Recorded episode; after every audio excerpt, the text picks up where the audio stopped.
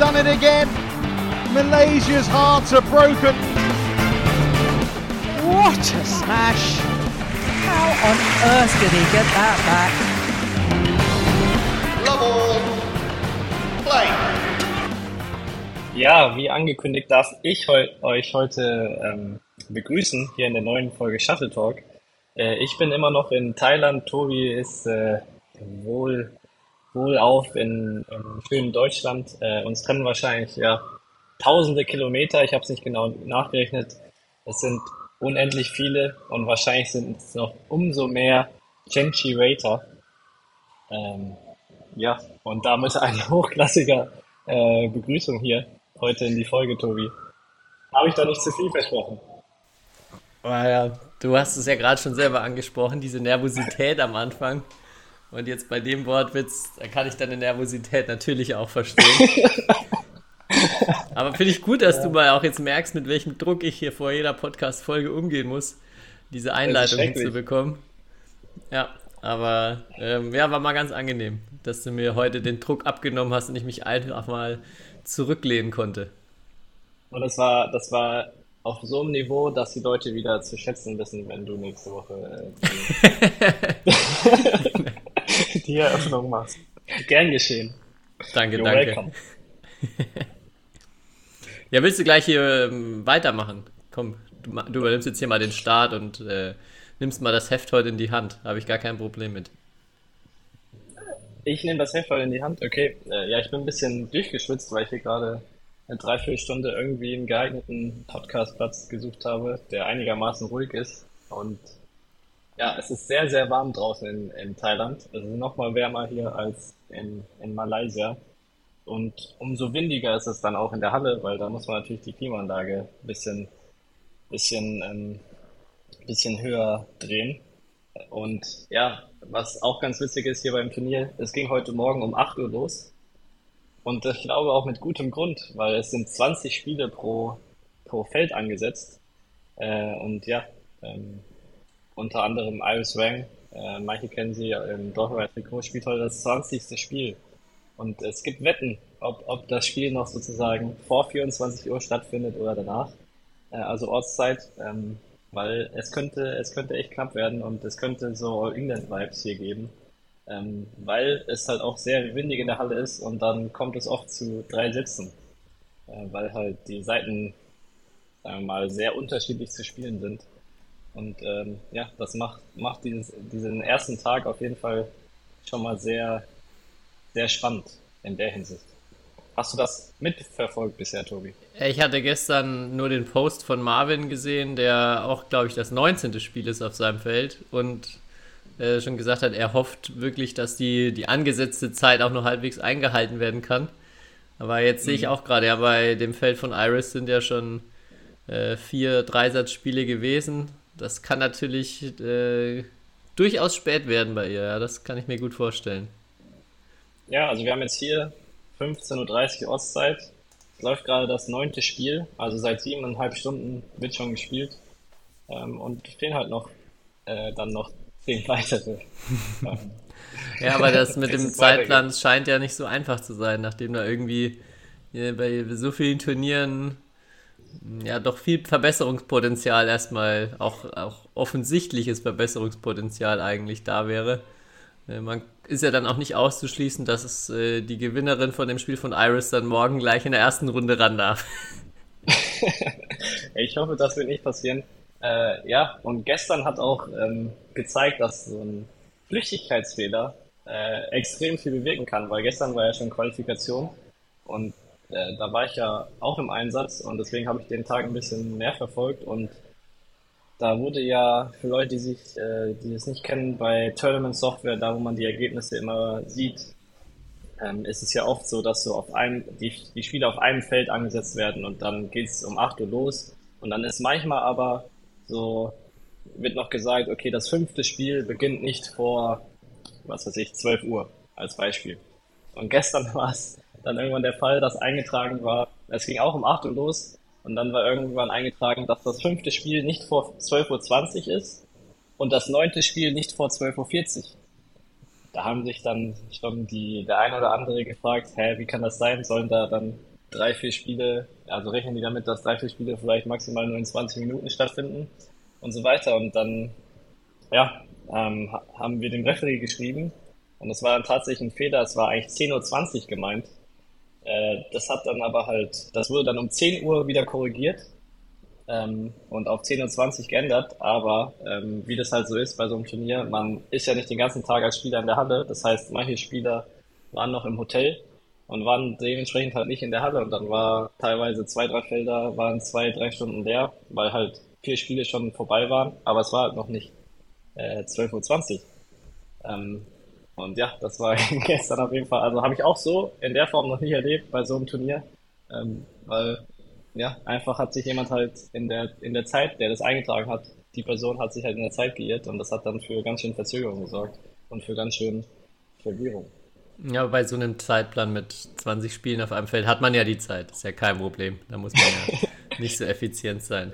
Aber mich würde interessieren, ja. jetzt, du hast den, den Vergleich jetzt China, äh, Malaysia und Thailand. Drei Wochen, drei asiatische Badmintonländer. Wo nimmst du so Unterschiede wahr jetzt zwischen den drei Turnieren, zwischen den Fans, zwischen der Ausrichtung? Ja, also man muss ganz klar sagen, hier in Thailand, das ist, ähm, so sagen wir mal, das, das drittbeste Turnier, äh, muss man ganz ehrlich so sagen, äh, aufgrund von verschiedenen Faktoren. Also erstens, es waren gestern und auch heute kaum Zuschauer in der Halle. Ja, das war in Malaysia und China auf jeden Fall komplett anders. Äh, die Halle ist auch, ist auch relativ alt, also ist nicht im neuesten Zustand, also sie ist vollkommen okay, sie ist, sie ist sehr groß und es ist so eine so eine runde Halle, was ja auch immer irgendwie ein bisschen besonders ist für ein, für ein Badminton-Turnier. Ja, aber sie ist, wie gesagt, sehr alt und äh, sehr, sehr windig äh, und ja, auch kaum Stimmung. Es ist, also gestern, als ich in der Quali vor meinem Spiel kurz in der Halle saß, um mich ein bisschen so einzustimmen auf, auf das Turnier oder wie die Atmosphäre ist, da war, ja, das war wirklich äh, so ein bisschen Totenatmosphäre. Und auch sonst so hier im Land spürt man halt, also ich glaube auch, die Teilen da, äh, ja, sind, glaube ich, auch natürlich Batman begeistert und Batman begeisterter als, äh, als jetzt äh, im Schnitt die Deutschen. Aber man merkt trotzdem, dass es nicht so ein großes Thema ist äh, hier wie in Malaysia oder China. Ähm, also du wirst jetzt hier nicht die ganze Zeit angesprochen. Man, es ist, es ist enttäuschend. Also mein, mein Fame, mein, mein Fame ist so langsam vorbei. Äh, ich, äh, ich, nur eine Person hat mit mir bisher ein Foto gemacht und das war auch sehr, sehr kurios, weil ich aus der Trainingshalle kam und die Trainingshalle ist übrigens, da gibt es keine Klimaanlage. Und hier sind, wie gesagt, teilweise 35 Grad draußen und da kannst du dir vorstellen, wie es dann in dieser Trainingshalle ist. Wir hatten am, am Montag hatten wir gleichzeitig Training mit den Schotten und Alex dann, äh, auch Bundesligaspieler von der SG Schorndorf, der konnte nicht mehr weiter trainieren nach einer halben Stunde, weil er so getropft hat und seine Schuhe so nass waren, dass es zu gefährlich war, dass er sich noch bewegt. Also so, so, so waren die Bedingungen in der Trainingshalle. Und jedenfalls ich gehe vom Training raus, habe noch so ein, so ein, so ein äh, Bottich Wasser in der Hand, die ich mir da spitzt habe. Ähm, und auch so meine ganzen verschwitzten Klamotten, weil die konnte ich nicht in meine Tasche tun, die waren viel zu nass. Und äh, dann auf einmal ähm, stelle ich so meine Tasche ab am Eingang, weil es hat unfassbar geregnet.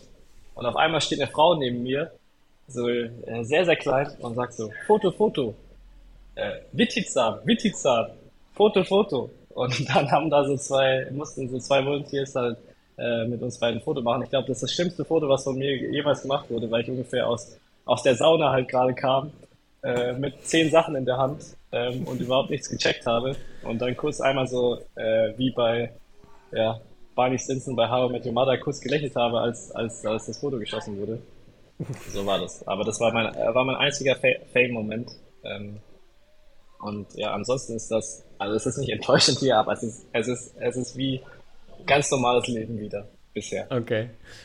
Aber die von den klimatischen Bedingungen, ist es denn in der großen Haupthalle dann von der Temperatur angenehm zu spielen oder ist es immer noch extrem?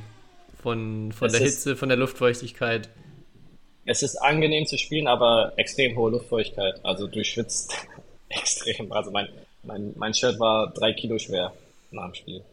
Und dann gibt's ja aber den Klassiker, so Marvin Seil oder so, der dann nach dem Training immer sein, sein T-Shirt ausbringt und schaut, wie viel Wasser da drin war.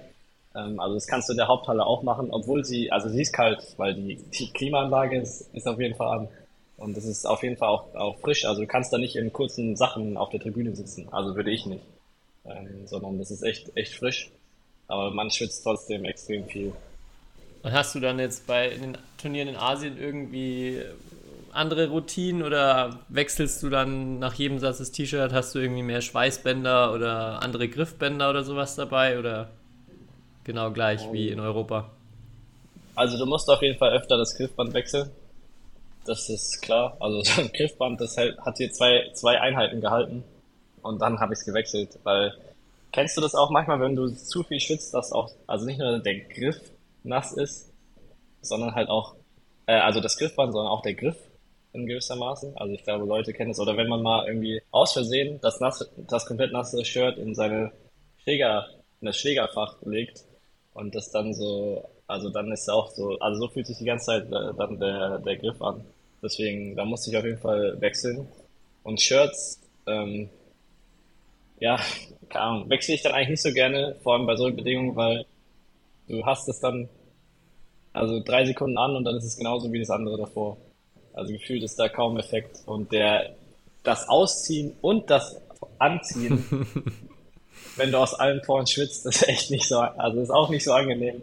Und da reichen manchmal die 60 oder 120 Sekunden nicht, die man da Pause hat. Also gefühlt ist es so. Deswegen wechsle ich jetzt im im Turnier oder beim Spiel das T-Shirt eigentlich nicht. Also okay. dann eher wirklich, wenn es irgendwo ist, wo es eigentlich kü äh, sogar kühler ist, aber ich halt trotzdem relativ viel geschwitzt habe, wo ich weiß, dass dann das neue Shirt wirklich auch was bewirkt.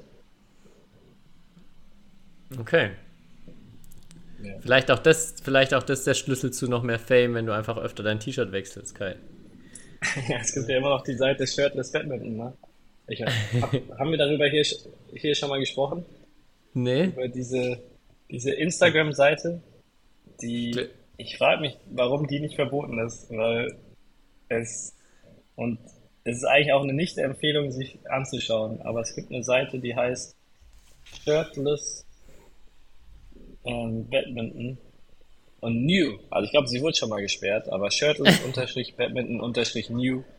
Ähm, und da, also ich weiß nicht, was diese Person macht, die diese Seite betreibt.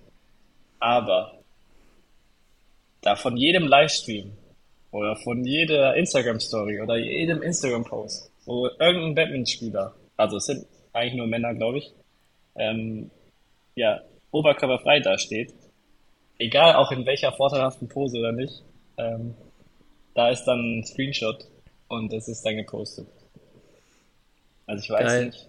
Und was ich besonders, ich, ich sehe es jetzt auch gerade zum ersten Mal, was ich immer besonders schön finde, ist, wenn der, wenn der Sabber-Smiley dann noch da drunter ist. ja, sehr gut. Ja, also ich keine nee, Empfehlung. Das ist wirklich, das ist ja wirklich, aber da hast du es noch nicht hingeschafft, oder, oder doch? Doch, da wurde ich, auf der, auch zumindest auf der alten Seite wurde ich irgendwann mal verlinkt, weil ich im Spiel irgendwie, irgendwie mein, ähm, äh, beziehungsweise nicht verlinkt, die Seite hat mir geschrieben ähm, und so, er meinte so, ja, du hast doch heute dein T-Shirt gewechselt, aber das war im, im, im Stream nicht zu sehen. Vom Nahen. Und dann habe ich so. ob du Bilder schicken kannst davon. Ja, genau. Habe ich, hab ich eine Nachricht bekommen, ob ich Bilder schicken kann. Geil. Also, solche Nachrichten, solche Nachrichten gibt's auch auf, äh, auf Instagram, neben den ganzen Hassnachrichten oder irgendwelche Nachrichten von, uh, hey, did you fix, did you fix your match? It seemed pretty obvious. ja, Wahnsinn, ne? Also haben, ich glaube, äh, wir haben ja noch nicht drüber gesprochen, weil ich es jetzt selber zum ersten Mal bewusst angeguckt habe. Aber vielversprechend. Ja. Ja, aber ich glaube, das, das ist jetzt genug über Oberkörperfrei und Schützen. Ja, erzähl doch noch ein bisschen äh, über dein Spiel. Du hast ja ja, ich wollte schon sagen, ähm, immerhin drei Sätze gegen einen echt starken Gegner, wobei du das jetzt ja vorhin mit dem Wind ein bisschen relativiert hast. So war es der Wind, der's, der dann äh, ja, dir geholfen hat auf der einen Seite oder wie war dein Spiel gegen den Taiwanesen? Also ich würde sagen, in meinem Spiel habe ich jetzt auch auf den Seiten teilweise keinen, also die waren beide schwer zu spielen. Das, also habe ich es empfunden. Äh, deswegen kann man es natürlich auf den Wind äh, schieben, weil es für beide Spieler irgendwie schwer ist, dann natürlich die, die Kontrolle über das Spiel zu halten. Und wenn man mal einmal eine gute Phase hat in, in, bei solchen Bedingungen, dann kann das auch ganz schnell mal äh, bedeuten, dass du einen, äh, einen Satz gewinnst. Ähm, das ist auf jeden Fall so. Aber ich glaube, ja, mein Spiel war ähnlich wie die, die letzten Wochen, außer äh, der Unter Unterschied war wirklich, dass ich jetzt mal einen Satz gewonnen habe, aber es war über Phasen sehr gut und dann gab es Phasen, wo ich nicht so gut war, beziehungsweise dann einfach mein Gegner auch äh, besser gespielt hat. Zum Beispiel im dritten Satz am Ende. Ähm, ja. Und äh, deswegen war es eigentlich kaum, kaum was Neues. Es, es war einfach nur äh, unter schwierigeren Bedingungen. Und ja, vielleicht habe ich diesmal anderthalb Sätze gut gespielt, anstatt nur einen, was vielleicht ein Vorteil ist, weil ich glaube, ich stand 11-10 im, im dritten Satz. Und dann dachte ich eigentlich, bin ich auf der besseren Seite, hat sich dann aber doch nicht so angefühlt. ähm, deswegen, ja, also äh, ja, es war, es war okay, aber, aber ja, im Moment reichen halt, oder es reichen halt anderthalb gute Sätze nicht gegen, gegen solch gute Spieler. Und ich meine, der Junge hat ja, glaube ich, bei German Open DCGA geschlagen. Er war auch schon mal bei uns im Training, also ja, Herren Einzel ist äh, schwer, mit anderthalb guten Sätzen ein Spiel halt zu gewinnen. Und dein Fazit, du hast ja vor deinem äh, Ausflug jetzt nach Malaysia und Thailand gemeint, das ist jetzt nicht wahrscheinlich die beste Möglichkeit, um Punkte zu sammeln, ähm, aber du auch einfach so die die Challenge jetzt gegen höchstwahrscheinlich Top-Asiaten zu spielen, da dir auch suchen willst und auch, ähm, ja, wie ist jetzt so dein, dein Abschlussfazit? Ja, gute Vorhersage. Zu gut. ähm, ja, mein, mein Fazit sieht so aus. Es ist ein bisschen zwiegespalten. Einerseits zwischen, was heißt, ich, man kann mithalten, das ist auch die, die falsche Formulierung. Also ich traue mir einerseits zu, die Leute zu schlagen, aber ich merke auch, es, es muss viel zusammenkommen. Oder ich habe nicht, nicht das Niveau aktuell, ähm, dass ich sagen kann, ich kann auch mit, mit einer 70% oder 80% Leistung halt gegen solche Spieler gewinnen. Wahrscheinlich konnte ich das noch nie in meinem Leben sagen, aber das ist wirklich halt, ich muss wirklich an mein Maximum äh, rankommen und dann, ja, du kennst ja selber, wie oft spielt man maximal gut oder macht man seine Best, äh, ruft man seine Bestleistung ab. Ähm, was aber halt jedes Mal wirklich bei diesen Turnieren der Fall ist, ich, ich trainiere, ich komme motivierter zurück oder äh, fürs Training ist es äh, sehr, sehr wertvoll, weil man einfach halt auch erkennt, woran es liegt, dass man nicht gewinnt. Ähm, oder was, was halt teilweise die anderen äh, besser machen. Und das, das ist jetzt wieder das, ein ähnliches Gefühl. Und die Reise ist ja nicht vorbei. Ich habe ja jetzt nächste Woche noch, noch eine Chance auf den wunderschönen Maldiven. Und dann äh, schauen wir mal, wie es da läuft. Und dann, dann komme ich zurück. Und dann kann man, glaube ich, ein endgültiges erstmal Fazit ziehen. Aber dann geht's auch, geht's auch schon schnell weiter. Ja, aber das kann ich, das kann ich, glaube ich, sehr gut nachvollziehen. Ähm, ich weiß noch damals auch, wenn man bei Germ Junior oder wenn ich bei Germ Junior mitgespielt habe, wo dann ja oft auch die Top-Asiaten aus dem Nachwuchsbereich mit da waren, wo man, also da noch ein bisschen andere Situation damals einfach auch gar keine Chance hatte, aber es irgendwie trotzdem sehr motivierend war und man irgendwie mit ganz viel ja, Inspiration dann äh, nach Hause gefahren ist und, und richtig Lust hatte, hart zu trainieren, um mal so gut werden zu können oder da mal besser mitspielen zu können. Ich glaube, das ist schon schon wichtig und auch extrem hilfreich, manchmal solche Turniere zu haben oder immer wieder so diesen Reality-Check ähm, zu kriegen. Du hast gerade schon angeschrieben, äh, noch Glückwunsch zur Nominierung für die European Games. In, äh, wo sind sie nochmal? Ich habe es schon wieder vergessen. In Krakau Metropols Metropolska heißt ja. das, glaube ich, offiziell. Also okay. ich glaube, übersetzt heißt es in der Metropolregion Krakau.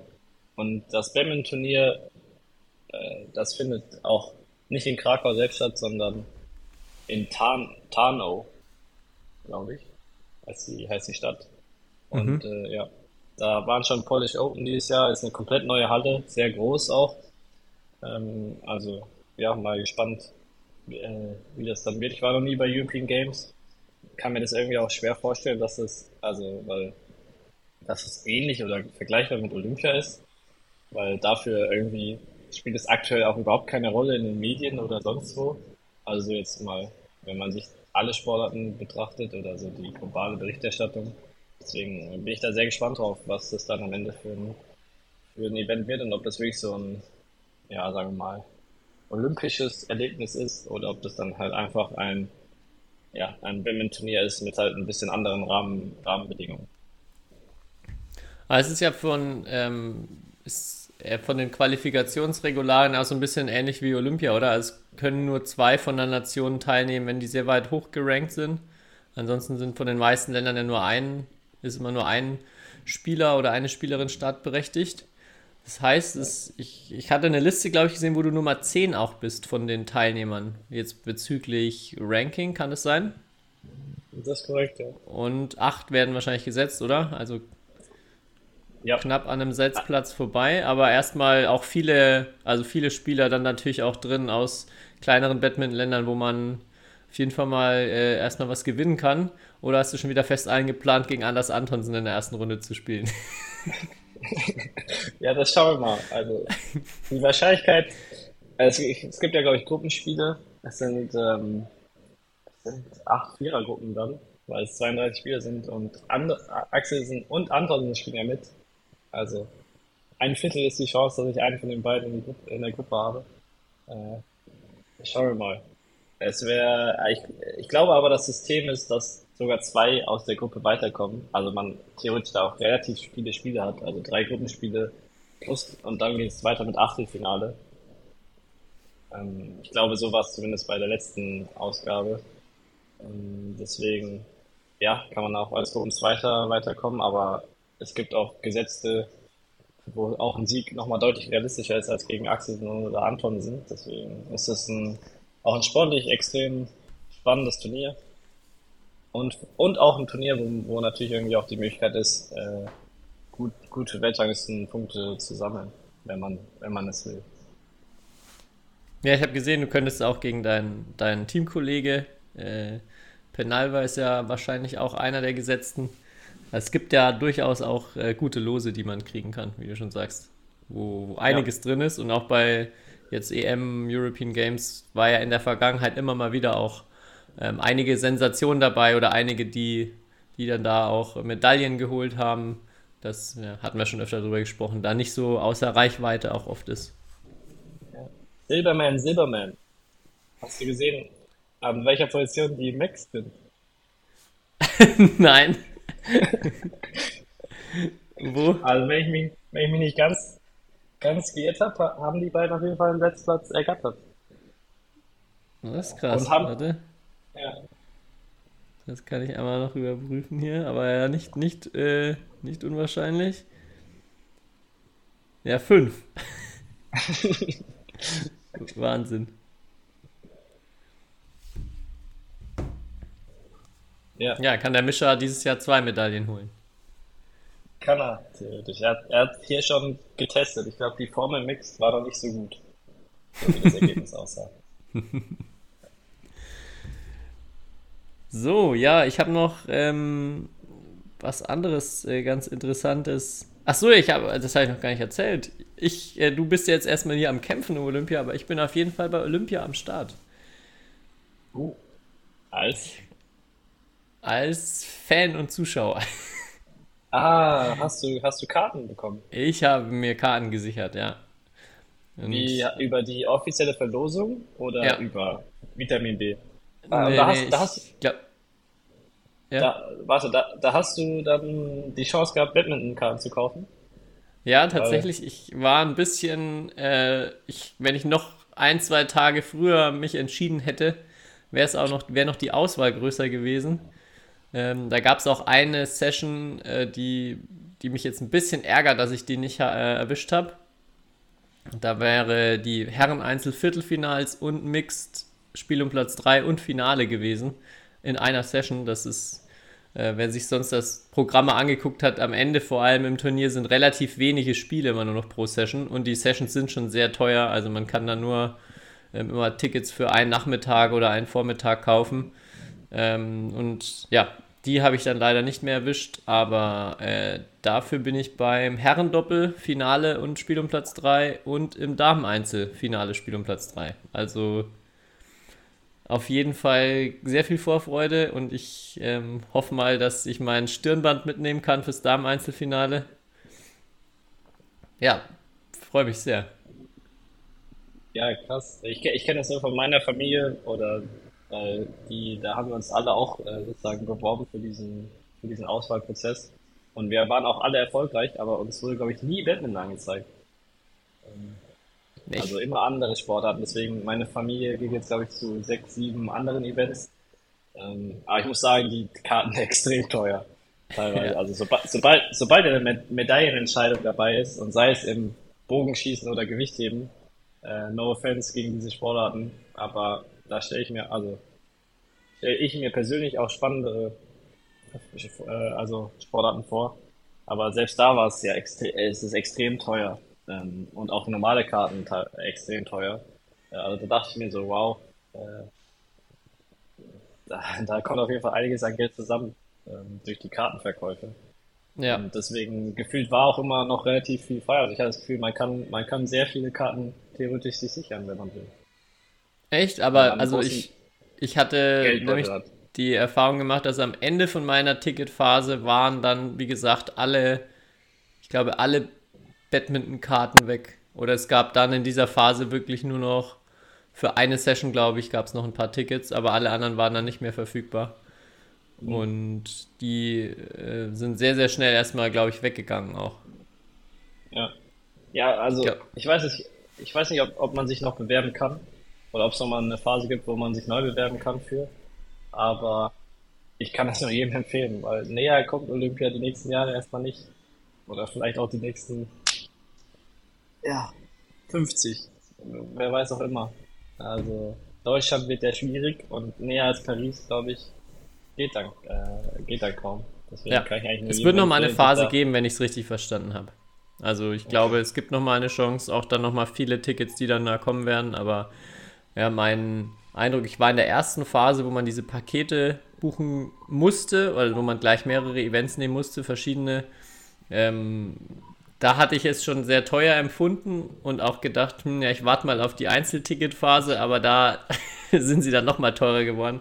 Deshalb ist meine Hoffnung recht gering, dass man am Ende nochmal mit der nächsten Phase irgendwie groß günstige Schnäppchen abstauben kann. Aber wie du sagst, die Chance, die kommt erstmal so schnell wahrscheinlich nicht mehr und ähm, ja, muss man da wohl, wohl oder übel, wenn man es sehen will, mal in der Hinsicht tiefer in die Tasche greifen. Ich habe nur so ein bisschen Angst vor der äh, ja, Übernachtungssituation in Paris. Habe ich jetzt auch schon ein paar Horrorgeschichten gehört.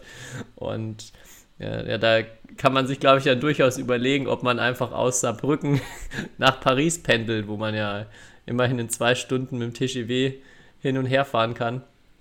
Ähm, ich Macht glaube, das könnte durchaus auch eine Herausforderung sein, einen Schlafplatz zu finden. Aber ähm, ja, erstmal der, das wird sich dann hoffentlich alles äh, irgendwie finden und regeln. Aber ja, ähm, also wenn du dann vielleicht dich noch im Herrendoppel qualifizierst und ins Finale kommst, dann feuere ich dich natürlich an. Sogar im ja, Spiel klar. um Platz 3 würde ich für dich klatschen. Ich glaube, wenn ich qualifiziert wäre, wäre ich dann da tatsächlich auch in der Halle. Außer ich müsste mich jetzt für mein Einzelfinale äh, vorbereiten. Ähm, aber ansonsten wäre ich da, glaube ich, auch in der Halle und würde mir das nicht entgehen lassen, weil das ist ja eigentlich der große Vorteil von Olympischen Spielen, dass du über oder fast überall auch rein darfst und dir alles anschauen darfst, vor allem bei deiner eigenen Sportart. Das war ja letztes Mal leider nicht so.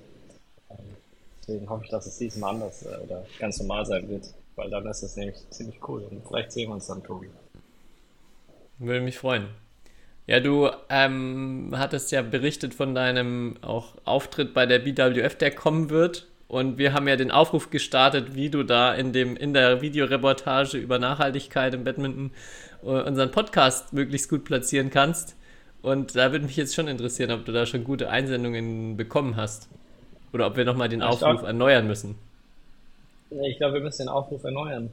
Äh, bisher, bisher kam da, kam da nicht so viel. Und wenn dann nur was, was ich glaube ich nicht, nicht gerne, nicht gerne machen würde oder vorlesen würde, ehrlich gesagt. Uh, okay. Aber ja, also wenn man da jemand noch eine coole Idee hat, äh, es, es ist auch noch genug Zeit bis zu dem Aufnahmetermin auf jeden Fall auch. Ja, wenn es dann, wenn es konkret wird, dann machst du nochmal einen, einen richtigen Aufruf auf Instagram und dann können wir ja nochmal anpreisen. Es gibt ja die Armbänder oder Schlüsselanhänger als Prämie, oder? Haben wir doch ausgelobt. Ja. Für die besten Einsendungen. Aber wo du gerade über BWF gesprochen hast, ich war noch letzte Woche in Malaysia, war ich bei der BWF Gala. Ähm, unter anderem, wo zwei Legenden des Sports in die Hall of Fame gekommen sind. Mhm. Und ich war bei dem glorreichen Moment dabei, wo auch bei dem glorreichen Moment, dass Lin Dunn, glaube ich, seit, er hat gesagt, seit vier Jahren oder so hat er das Land nicht mehr verlassen. Drei oder vier auf jeden Fall. Und äh, ja, Lee Chong Wei ähm, war auch da. Also die beiden sind, sind in die Hall of Fame aufgenommen worden. Und ich muss sagen, alle waren halt so, oh, Lin Dunn, Lee Chong Wei. Äh, und ich habe das so ein bisschen verfolgt. Auch so, die wurden davor nämlich interviewt. Und dann wurde ähm, Lin äh, zum Beispiel unter anderem gefragt, ja, was denn so die coolsten Momente seiner Karriere waren. Und Lin Dunn hat dann so geantwortet, als ich gewonnen habe. Äh, und und das, das lag nicht daran, dass er Englisch gesprochen hat, weil er hat es nämlich auf Chinesisch gesagt. Ähm, und äh, ja, das wurde dann auch so übersetzt. Und ich hatte glücklicherweise jemanden neben mir, der halt Chinesisch gut spricht und der hat auch also hat sich kaputt gelacht über diese Antwort. Ähm, und auch ansonsten war ich, äh, ja, ich will nicht sagen enttäuscht, aber ich war doch ein bisschen überrascht ähm, von, ja, wie sich vor allem den Damm da so gegeben hat. Also er hat jetzt nicht auf mich den motiviertesten Eindruck gemacht äh, und äh, auch nicht den Eindruck, als wäre er jetzt glücklich da zu sein äh, bei diesem Event. Ähm, ja, das war irgendwie, fand ich ein bisschen, bisschen schade und auch irgendwie, ähm, ja, fand ich die ganze Zeremonie, also dafür, dass es vor allem Lindan war, äh, irgendwie, ja, dann ein bisschen, wie, wie würde der Engländer sagen, flat, also so zu wenig irgendwie. Mhm. Ich weiß nicht, hast du, hast du davon was mitbekommen oder hast du irgendwelche Videos gesehen?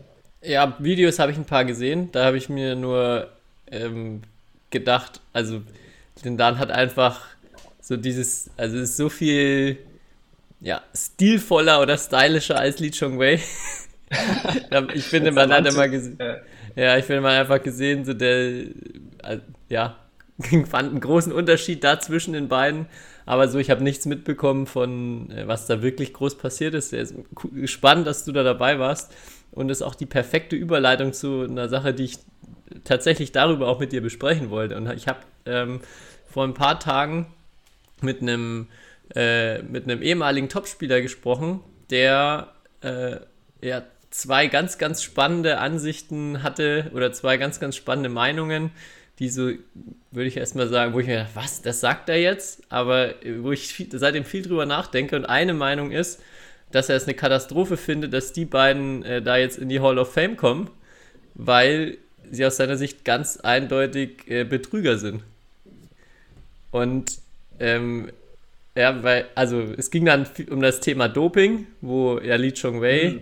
im Endeffekt überführt war. Dann auch, wir haben ja in dem Podcast schon mal äh, ja, ausführlich darüber gesprochen, die Strafe dann genauso verkürzt wurde, dass er bei Olympia wieder sich qualifizieren konnte. Und Lindan hatte ja auch mal eine Geschichte, wo er einfach einen Dopingtest verweigert hat, was auch keinerlei Konsequenzen hatte im Endeffekt.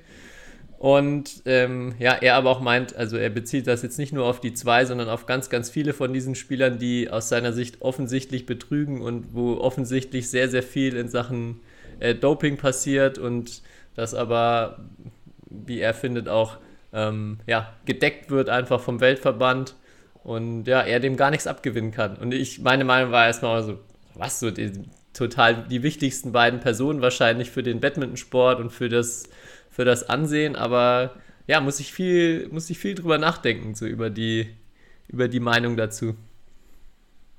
Ich finde es interessant, ähm, weil ja, die, also diesen Eindruck oder dass da irgendwann mal irgendwas war in der Hinsicht, den, den siehst du oder den bemerkst du sonst, also in, vor allem in Asien überhaupt nicht.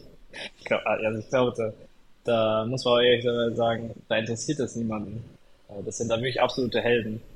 Äh, auch, also Lee Chang Wei da in Malaysia, das war, also, der ist natürlich da, glaube ich, der größte Sportler, den die, glaube ich, jemals hatten. Obwohl er ja nie irgendwie Gold gewonnen hat. Aber trotzdem, der ist, also, und ich glaube, da ist den Leuten relativ egal.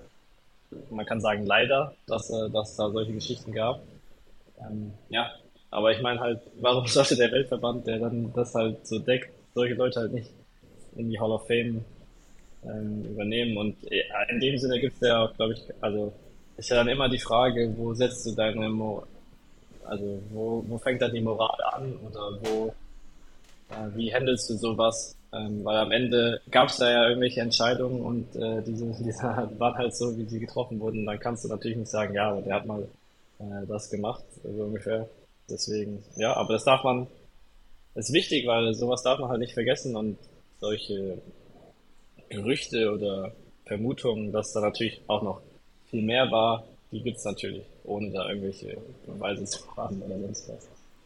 Äh, mich würde erstmal interessieren, wie wer, wer vielleicht da auch mehr Einblicke hat in, wir haben ja, oder ich zumindest habe vor allem nur so das Bild vom Badminton jetzt, wie, ähm, wie es in Asien so zugeht, aber auch in anderen Sportarten, wie, wie da so im, äh, im asiatischen Raum der Umgang mit Doping und was es da so an Dopingfällen gibt, würde mich interessieren, weil, ja, wie du schon sagst, der, der Eindruck entsteht jetzt durch das Badminton auch, dass das da, ähm, ja, wird ein bisschen unter den Tisch gekehrt oder wird gar nicht so, äh, gar nicht so breit getreten, breit getreten, blödes Wort, aber gar nicht so, ähm, ja, in die Öffentlichkeit gebracht oder es wird ein bisschen verhindert, während, des, äh, während es jetzt ja hier in Europa schon häufig ähm, dann ganz große Wellen schlägt und auch Leute, die dann am Ende ähm, äh, ja, im Endeffekt freigesprochen werden oder wo herausgefunden wird, dass, dass der Vorwurf ähm, haltlos oder die Vorwürfe haltlos waren, trotzdem da massiven Schaden davon tragen.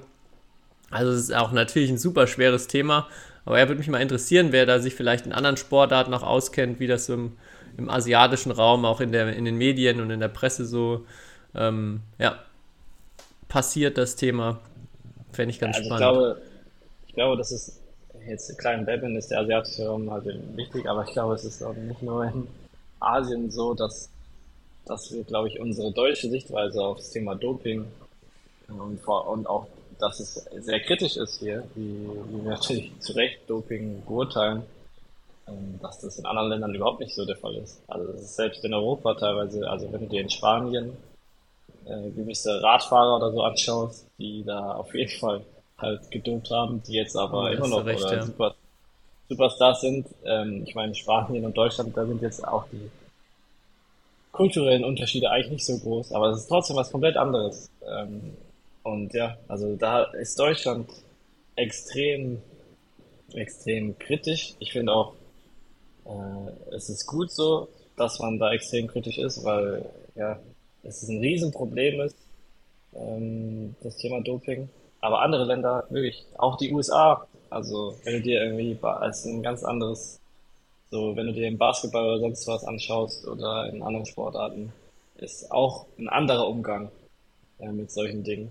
Ähm, ja, deswegen sind wir da schon sehr, sehr allein auf der Welt. Und ich glaube, das ist nicht dann auch nur ein asiatisches Problem, wenn man es so nennen will. Ja, guter Punkt. Da kannst, da hast du durchaus recht, ja. ja. Ja, aber auf das war Fall. auf jeden Fall eine ganz, ganz spannende Sichtweise, über die ich jetzt nochmal viel nachgedacht habe und auch genau deine Reaktion. Stimmt, da war ja was. Also so diese, diese Fälle, es ist ja wirklich gar nichts so an den beiden hängen geblieben in der Hinsicht. Für, von so, das öffentliche Bild hat sich dadurch irgendwie nicht negativ beeinflusst. Glaube ich, zumindest ich mein, bei den meisten.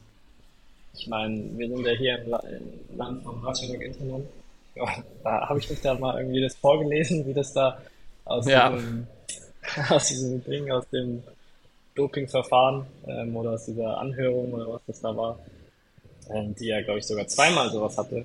Ähm, und habe jetzt nicht das Gefühl, dass ihr, dass ihr gegenüber irgendjemand besonders kritisch ist. Ähm, ja.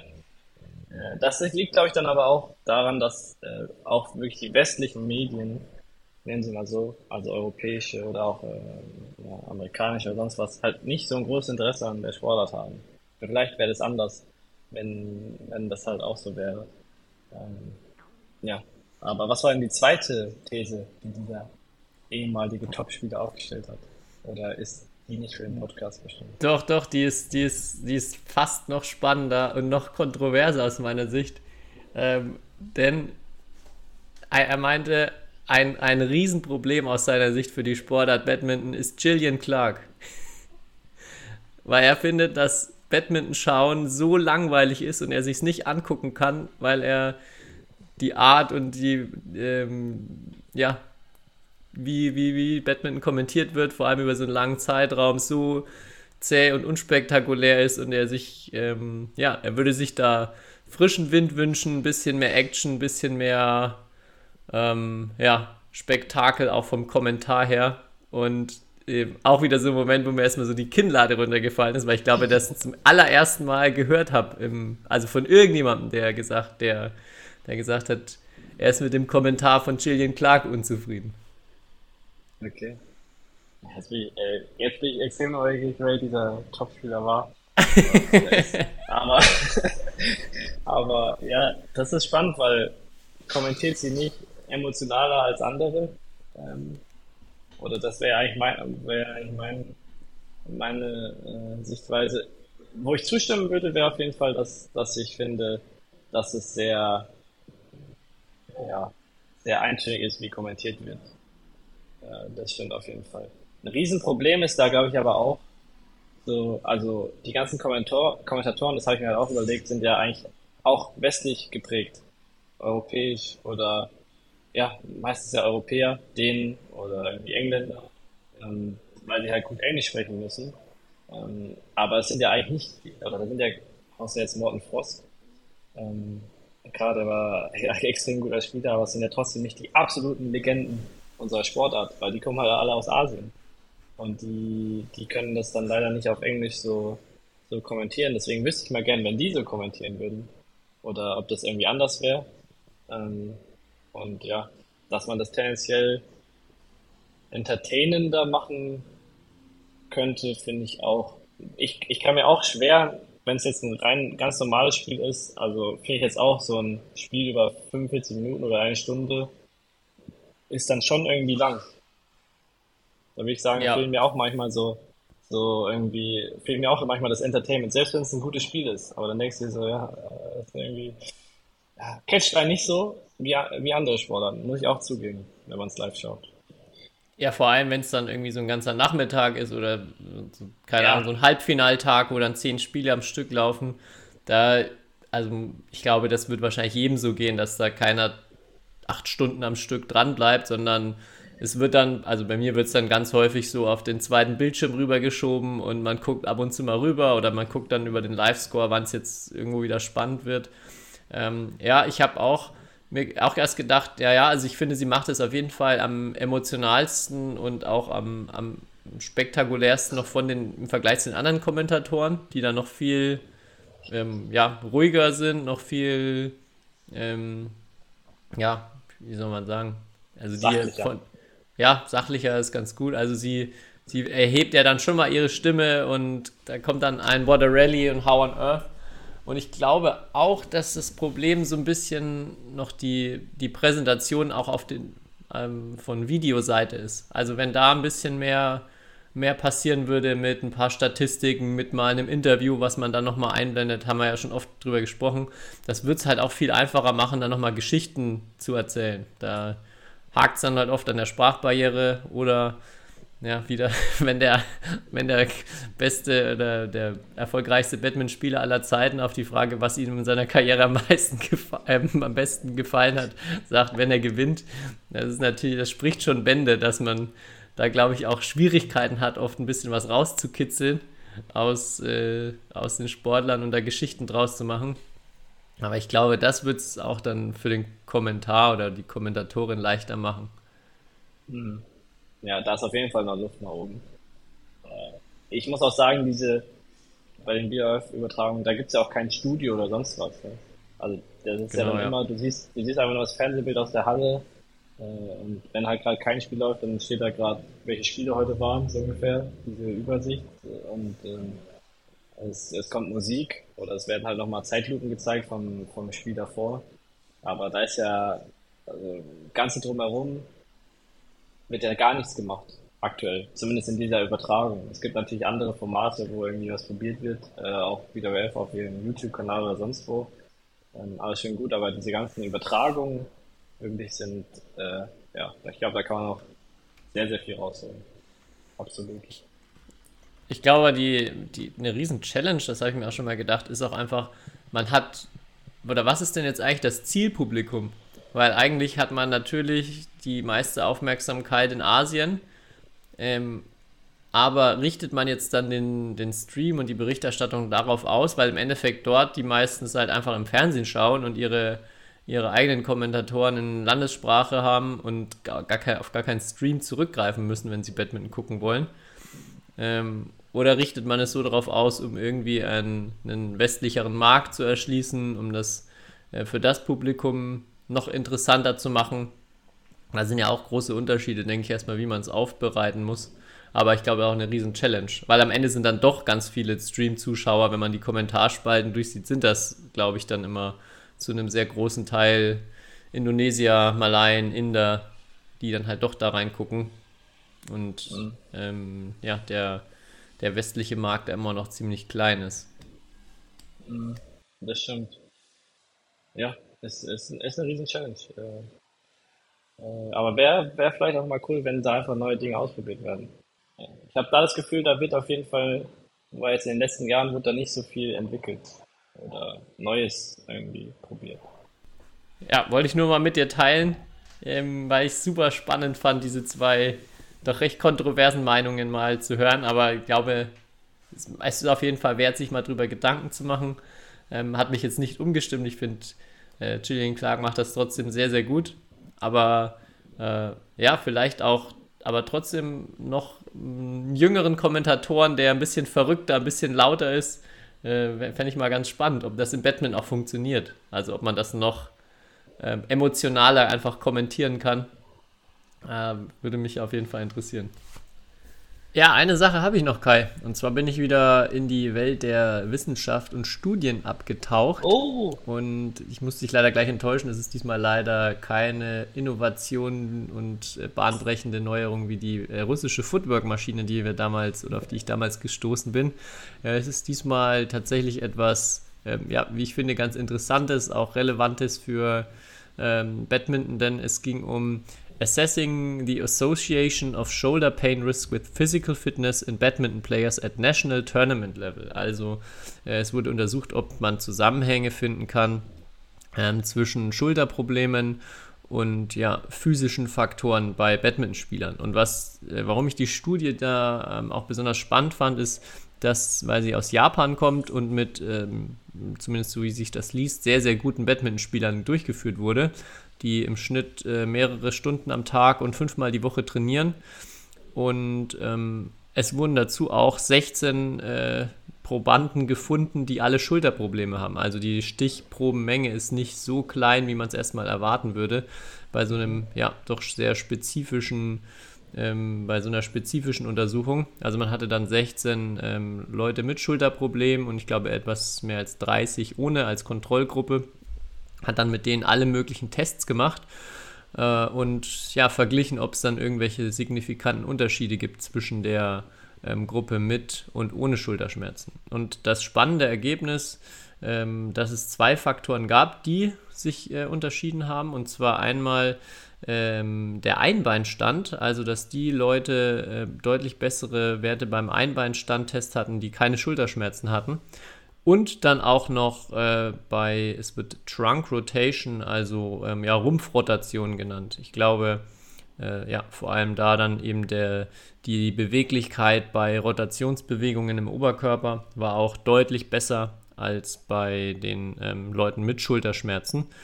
Und das waren die zwei Faktoren, die rausgekommen sind. Ich glaube, es wurde dann auch genannt, dass das mit dem Einbeinstand auch schon mal im Volleyball ähm, ähnlich, ähnlich herausgefunden oder nachgewiesen wurde. Und ja, ja fand ich erstmal äh, mega interessant, die, die Findings und auch so die, die Idee der Studie. Das ist natürlich jetzt erstmal überraschend. Also vor allem der Einbeinstand. Stehst du jetzt immer nur auf einem Bein? Ja, genau. Ich bin jetzt wieder unter die Flamingos gegangen. Ich habe ähm, ja schon mal erzählt, bei meinen Sprunggelenksverletzungen war ich immer viel auf Balance Pads im Einbeinstand unterwegs, weil ich das Gefühl hatte, dass mir das da sehr geholfen hat. Aber generell ist mir auch nochmal bewusst geworden, ähm, vor allem durch die Corona-Zeit oder während Corona war ich, wie wahrscheinlich viele andere auch, ähm, richtig viel laufen und richtig viel am Stabi machen mit irgendwelchen Online-Workouts plus ähm, ja, Mobi-Training. Also so diese ganzen Sachen, die man so als, als Fundament oder als physisches Fundament sieht, so Grundlagenausdauer plus Beweglichkeit und Stabilität, habe ich die ganze Zeit gemacht und hatte auch ja, den Eindruck danach einfach sehr, sehr gut, sehr, sehr fit mich zu fühlen, sehr, sehr wenig irgendwie Wehwehchen zu haben, mich zu verletzen.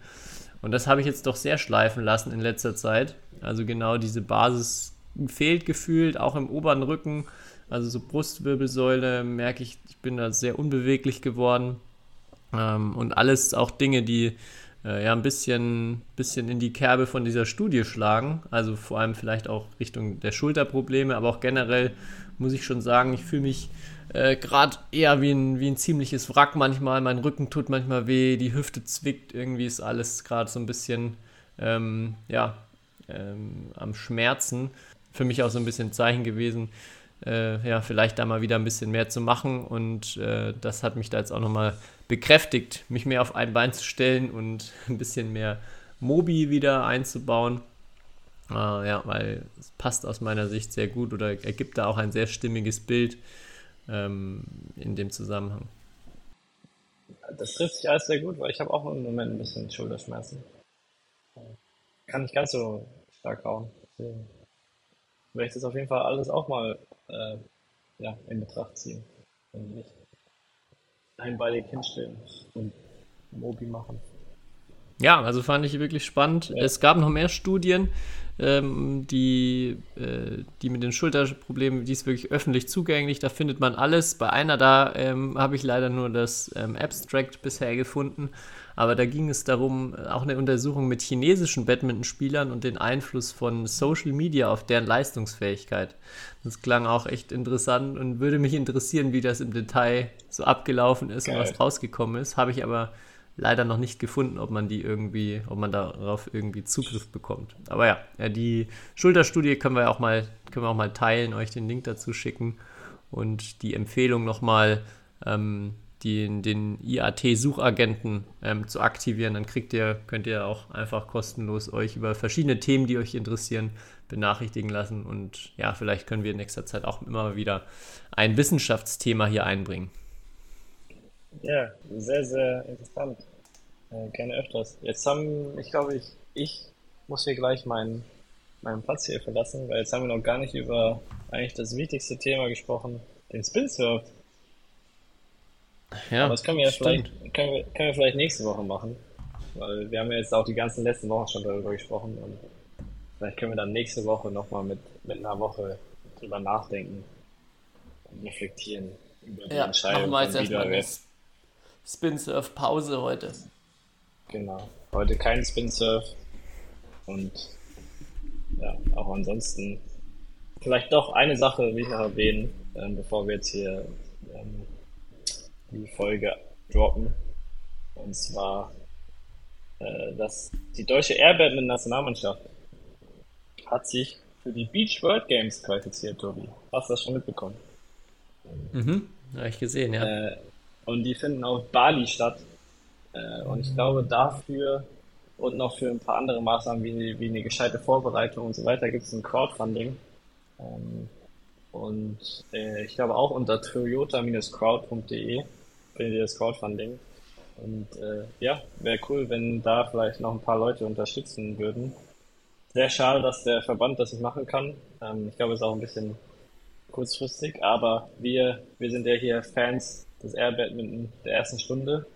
Ist ja, ist ja das äh, fast so gut wie, wie Bangleton, Air Badminton. Und deswegen soll, soll sowas natürlich auch gefördert werden. Und wäre cool, wenn, wenn die, die Nationalmannschaft im Air Badminton auch nach äh, ja, Bali reisen könnte und da vielleicht auch ja, um eine Medaille mitspielen kann. Ähm, vielleicht äh, sind wir ja die, die neue Air Badminton-Nation in Zukunft. Äh, vielleicht ist es ja genau unser, unser, unser Feld. Auf jeden Fall, ja, wäre cool, wenn da Leute bereit wären, äh, was dafür zu geben und zu unterstützen. Ich glaube, äh, es ist gut angelegtes Geld. Ja, dem ist nichts mehr hinzuzufügen. Okay. Ich hoffe, ich muss jetzt kein Schlusswort vorbereiten, weil ich habe keins.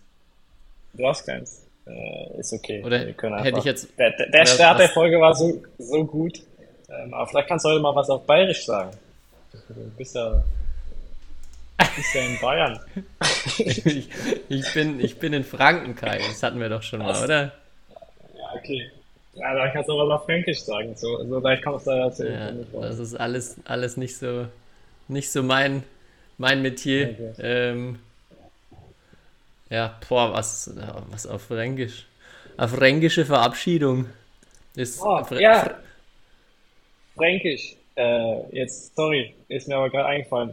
Alles Gute an Max Schwenger. Legende.